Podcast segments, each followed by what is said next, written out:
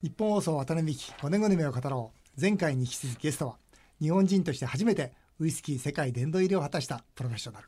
サントリー名誉チーフブレンダーの小清水誠一さんです。よろしくお願いいたします。よろしくお願いします。はい。それではですね、えー、小清水さんの5年後の夢をですねそちらの色紙に書いていただけるでしょうか、えー、小清水さんは現在67歳、えー、5年後は72歳。ということで72歳の夢をお聞きしたいと思います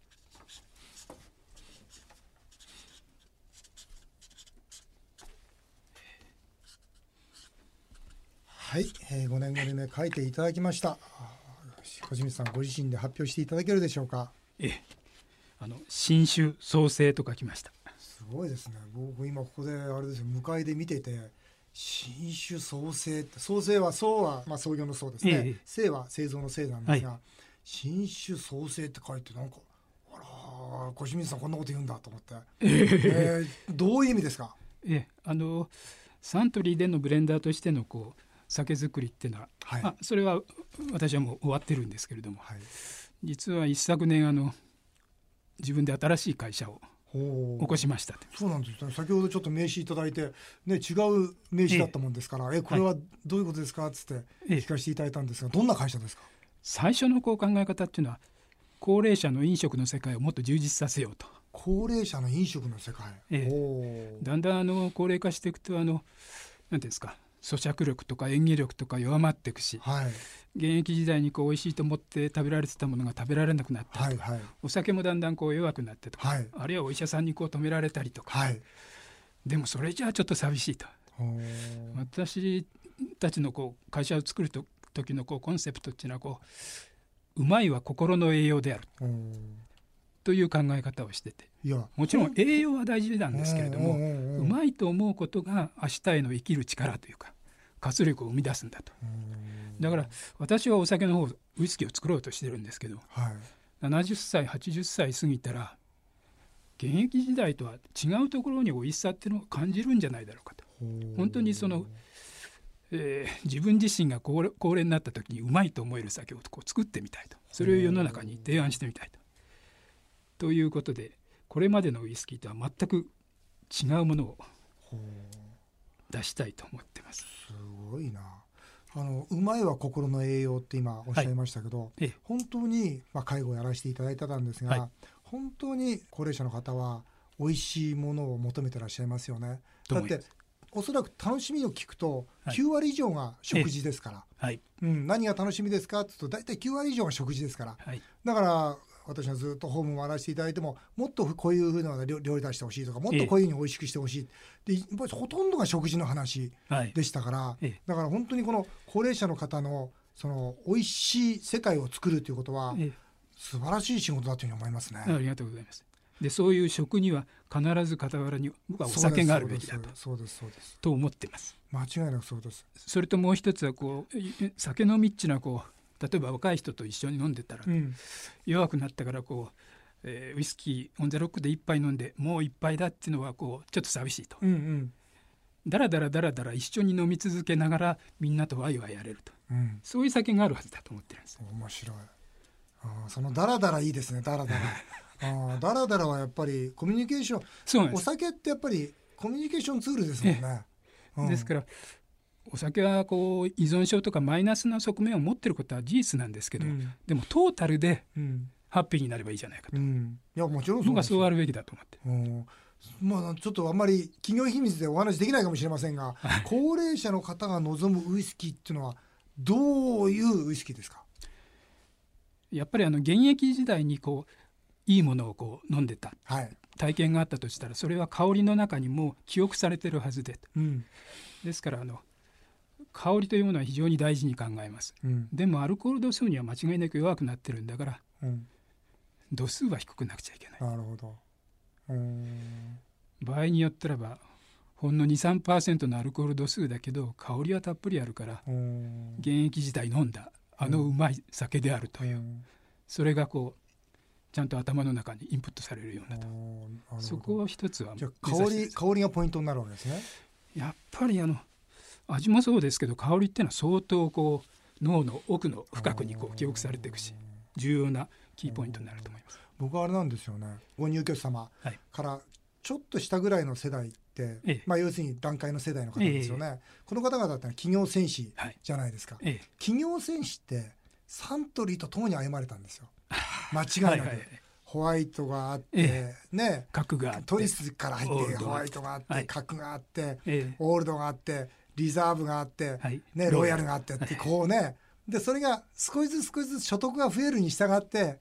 変えてったんですよね。そうでした。私の父もそうだったんですよ。私の父はあの会社をまあ経営している頃は当時は皆さんオールドで、ええ、でもそれが会社潰してしまったもんですから、はい、核になりまして。それから30年こう借金をずっと返していくんですけど少し借金が返し終わると自分になんていうのかなよしとするんじゃないかな、うん、オールドになって、え。で、えリザーブになって、はい、最後はあのロイヤルで、えはいあのずっと飲んでましたけど。はい。でまさにその今の企業選手の元日本をね支えてくださった方々、ええ、この方々のその本当のなんて言いますか思い出のベースにはウイスキーがあるんですよね。だから今小清水さんがおっしゃるようにそういう香り自分がこう、まあ、良かった時代っていうんですかね自分が頑張った時代っていうかな、ええ、そんなことがこう解雇されるような思い出されるような、え、そんな香りのあるウイスキーっていうのは必要でしょうね。まあ、お酒の世界がより楽しくなるかなと思ってますけれども。楽しみですね。いつ頃完成ですか？もうしばらくかかりそうですね。ですか？じゃあもう楽しみにしておりますから、えー、さてあの小清水さんですね。その5年後の夢がその新酒を作って高齢者の飲食を豊かにするんだっていう夢を持たれている67歳、はい、でこの67歳のそのウイスキー世界殿堂入りを果たしたプロフェッショナルはどういう半生を生きてきたかというのをちょっとお聞きしていきたいというふうに思います。はい、えー、最初からサントリーさんですか？そうです。前回ちょっとお話しさせていただきましたが、ええ、山梨大学で発酵生産学を学んで、え、発酵生産学って何ですか？あのあれですか？あの納豆とかそういうやつですか？そうですね、うん、まあお酒とか、はい、あの医薬品なんかもありますけれども、はい、でそれを勉強されて、はい、でサントリーさんに入社されたのはな,、なぜですか？まあ、私自身が山梨県生まれ山梨育ちだったこともまあ、あの山梨にはあの白州という蒸留所があり、はい、富農家というワインがあり、はいはい。ね、一番身近なあの存在でしたから。最初からこのブレンダーの仕事に就いたんですか最初はどんな仕事されたんですか？あの今はなくなりましたけどあの玉川工場という武蔵小杉にボトリング専門の工場があって、はい、そこに3年間おりましたこれボトリングっつっても単純にただボトルに入れるだけじゃないんですよね。ええあの山崎蒸留所から原酒が送られてきて、うん、でもう一方ではグレンウイスキーが送られてきて、うん、それを最終の製品に仕上げて、うん、えそれを瓶詰めするという仕事になります。その定められた比率通りにこう混ぜ合わせていくと。ブレンダーの指示通りということですよね、はい、でそれから今度研究所にも行かれましたよね、ええ。研究所では何されたんですか？いろんなことやりましたけど、はい、一貫してやってたのが樽とか熟成とかいうそういう分野のウイスキーの仕事をやりました。はい、樽っていうのはこのどの樽で作ったらどういうウイスキーになるかとかそういうことですか？そうですね。あとは、えー、樽ってこう寝かしてる間に毎年23%天使の分け前って言って中身蒸発していくんですよね。そうなんですよね、えー、あのリスナーの方ご存知でしたか？あの樽っていうのは毎年毎年減っていくんですよね。そうなんですだから30年っていうと、ええ、ま、もう真ん中よりずっと下です、そうなんです。ちょっとしかない。大体小さい樽だったら年間3%ぐらいはどんどん蒸発するもんですから。だからそれは非常にもったいない話だしと、うん、もっとこう熟成もいいけどそういうあの蒸発分を減らしたらどうなるだろうかとかそっちの仕事は随分やりましたね。でもやっぱり天使に分け前あげないと。美味しいもんできないんでしょ？結論はそうなります例えばあのほらもっとなんて言いますか暑いところであるじゃないですか、ウイスキーが。そういうとこって日本と違ってもっと天使の分け前多いんですよね。そうなんです。最近台湾のウイスキーっていうのは結構世界的に知名度上がってますけど年間通しだと暑いですからね、日本だと23%蒸発するんですけど台湾は8%ぐらい蒸発するって話は聞いたことがあります。ですよね。そうなりますよねでなおかつこの貯蔵ダルっていうのは、はい、我々一つかと思ってたら先ほど、まあ、ワタミのウイスキーはシェリーダルだったり、ええ、水ならだったり、はいはい。えー、何ですか？バーボンのタルダですとかね、うん、バーベルっていうんですか？だったり、はい、こういろんな樽があるわけですよね、えその樽によっても味っていうのは全然変わるんですか？全く変わってきます。全く変わりますか、はい、ちなみにウイスキーの原酒に対して一番影響力を与えるのって何ですか？樽ですか？それはねそれぞれのこう蒸留やってる人とかあの発酵やってる人とかそれぞれがみんな自分のところのこだわりを持っていますけど、うん、私自身は貯蔵とか熟成で育ってきたからやっぱりあの樽は非常に大きいと思ってます。うん。うん、あの無色透明のこう原酒作るところまでを私たちは生まれというふうに見て、みんなそれ同じなんですよね。無色透明そこでもね変えてきます。意識的に。あの上流釜の形を変えたりとか。麦芽を変えたりとか。で樽に入ってからが育ちなんですけれども、うん、えあの結局はね生まれも良くて育ちも良くないといい酒にはならないっていうのがねあそうですか。最終的な結論ですけれどじゃ生まれが悪くて育ちが良くてもダメだし。それでもダメですね、はい、そんなことをその後の貯蔵部門でまた経験されてますよね現場で今度は現場で、ええ、経験することになります。これはあれですか？あのこのなんて言いますか？経歴をずっと見させていただくと、はい、まさにそのブレンダーになるためにこうジョブローテーションしてるように見えるんですけどそんなことないんですか？一見そう見えますけどね。そんなことも考えてないでしょうね。そんなこと考えてないですか？そんなこと考えてないですか、えー、でもこの今は違うかもしれませんけど。ボトリングされたり、まあ、研究所で、ね、はい、蒸留まあもちろん樽の勉強されたり貯蔵部門で経験されたり、はい、だってこういうこと全部がブレンダーには絶対必要じゃないですか。結果的には非常にいいそうですよね。ローテーションだった一個一個の経験がなかったらこの小清水誠一は生まれてないですもんね。そう思います。そうですよね、はい、で41歳ブレンダー室課長ですよね、えー、かなり遅かったんですよね。遅いですねこれは。どう思われましたか？当時ね7人ぐらいの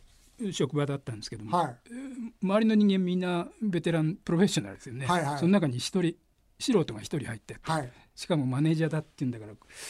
非常にやりづらい、あの仕事ではありましたねでもあれですか？その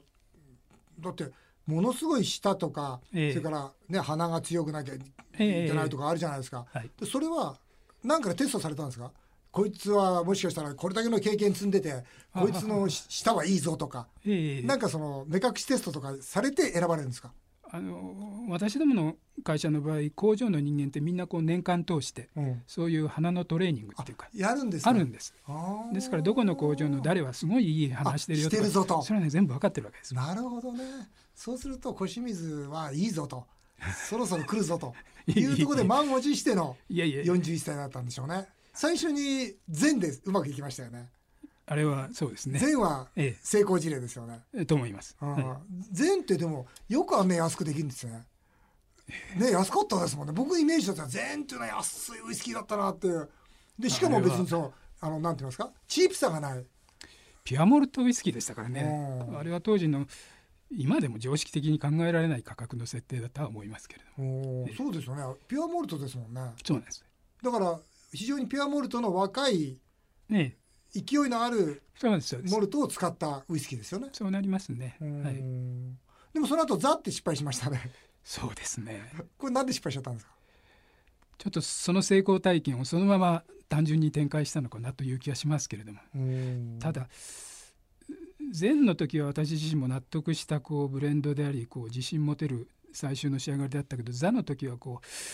コストとか納期とか制約条件の中でもって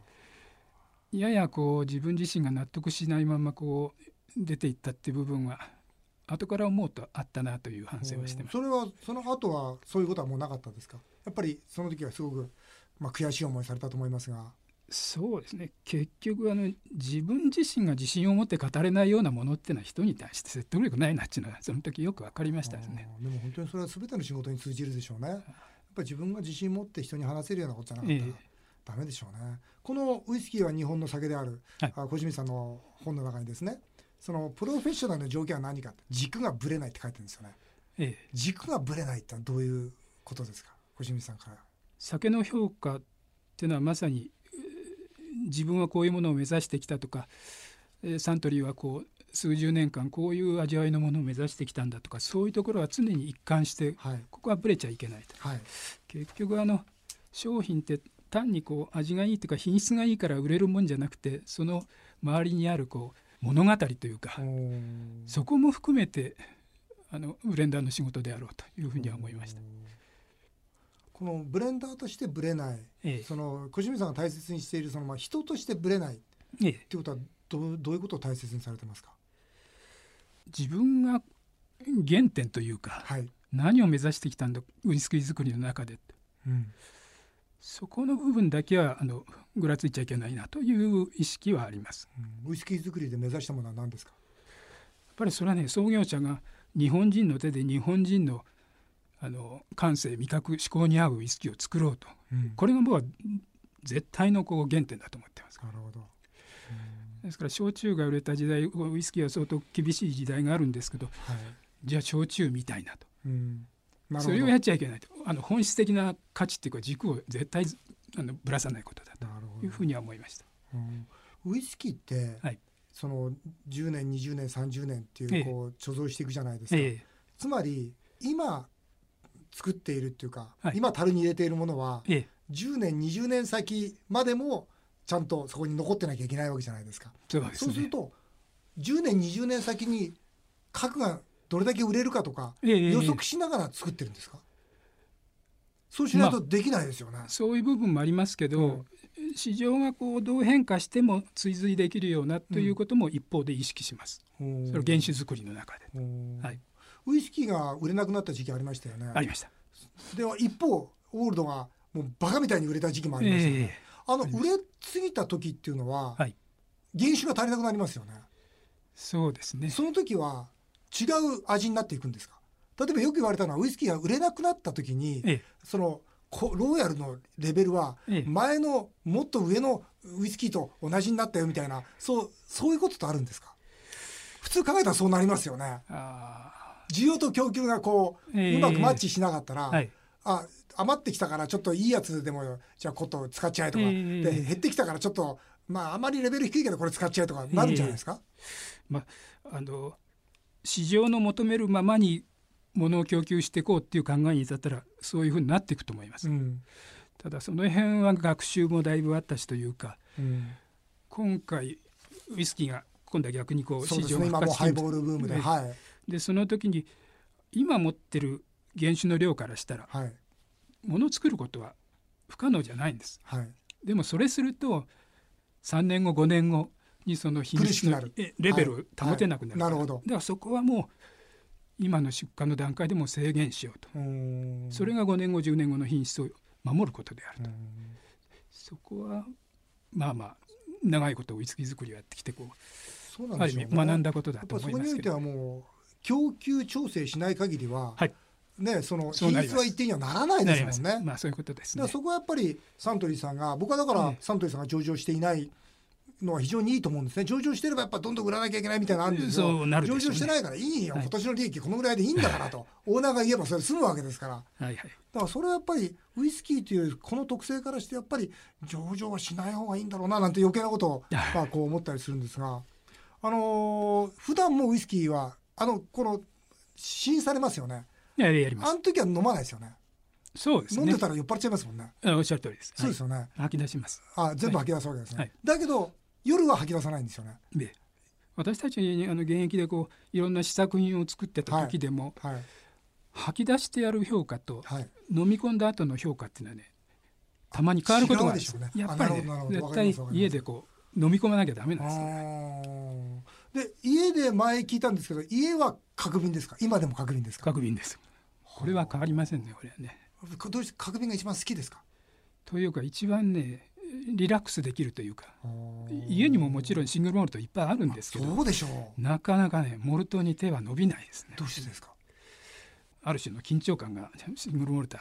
伴うかもしれませんね。ああなるほどああそうなんでしょうね。シングルモルトと向き合っちゃうんでしょうね。そういう部分はそうですね。自然にならねその普段着でこうっていうのは変な話ですけど、そうお湯割りでよしハイボールでよしっていうかもうどんな場面にでもこう合わせていかれるというか。ああなんかこう小清水さんの話してると求道者と話をしているようなそんな感じになりますよね。あの小島さんですね。あの実は私はあの、はい、若者たちの夢をするみんなで夢アワードというイベントを主催しておりまして、はい、あのサントリーさんからも協賛を受けてるんですが、あの本当にブレンダーとしてひたむきに仕事に情熱を捧げてきた。そして、えー、世界一の、えー、本当にチーフブレンダーになられた小清水さんからもですね今、はい、夢を追いかけている人は夢の大切さを一言メッセージをいただきたいというふうに思うんです。今も夢を追いかけてるわけなんですけども。そうですね夢に向かってこうなんか努力しているということが僕は多分大事なんだと思って、はい、それがこう将来こう自分の生き方に悔いを残さない、うん、ということにつながるのかなとは思ってます。なるほど。ありがとうございます。本当にあのたくさんの方にこうこうラジオ来ていただいてるんですがやっぱり皆さん共通するのは夢を達成することも大事だけどその途中、はい、やっぱねプロセス、努力がやっぱり一番素敵なんだよということで、はい、小清水さんからも素敵なお言葉をいただきました。ありがとうございます。えー、渡辺美希5年後の夢を語ろう2週にわたってサントリー名誉チーフブレンダーの小清水誠一さんにお話をお伺いしました。どうもありがとうございました。ありがとうございました。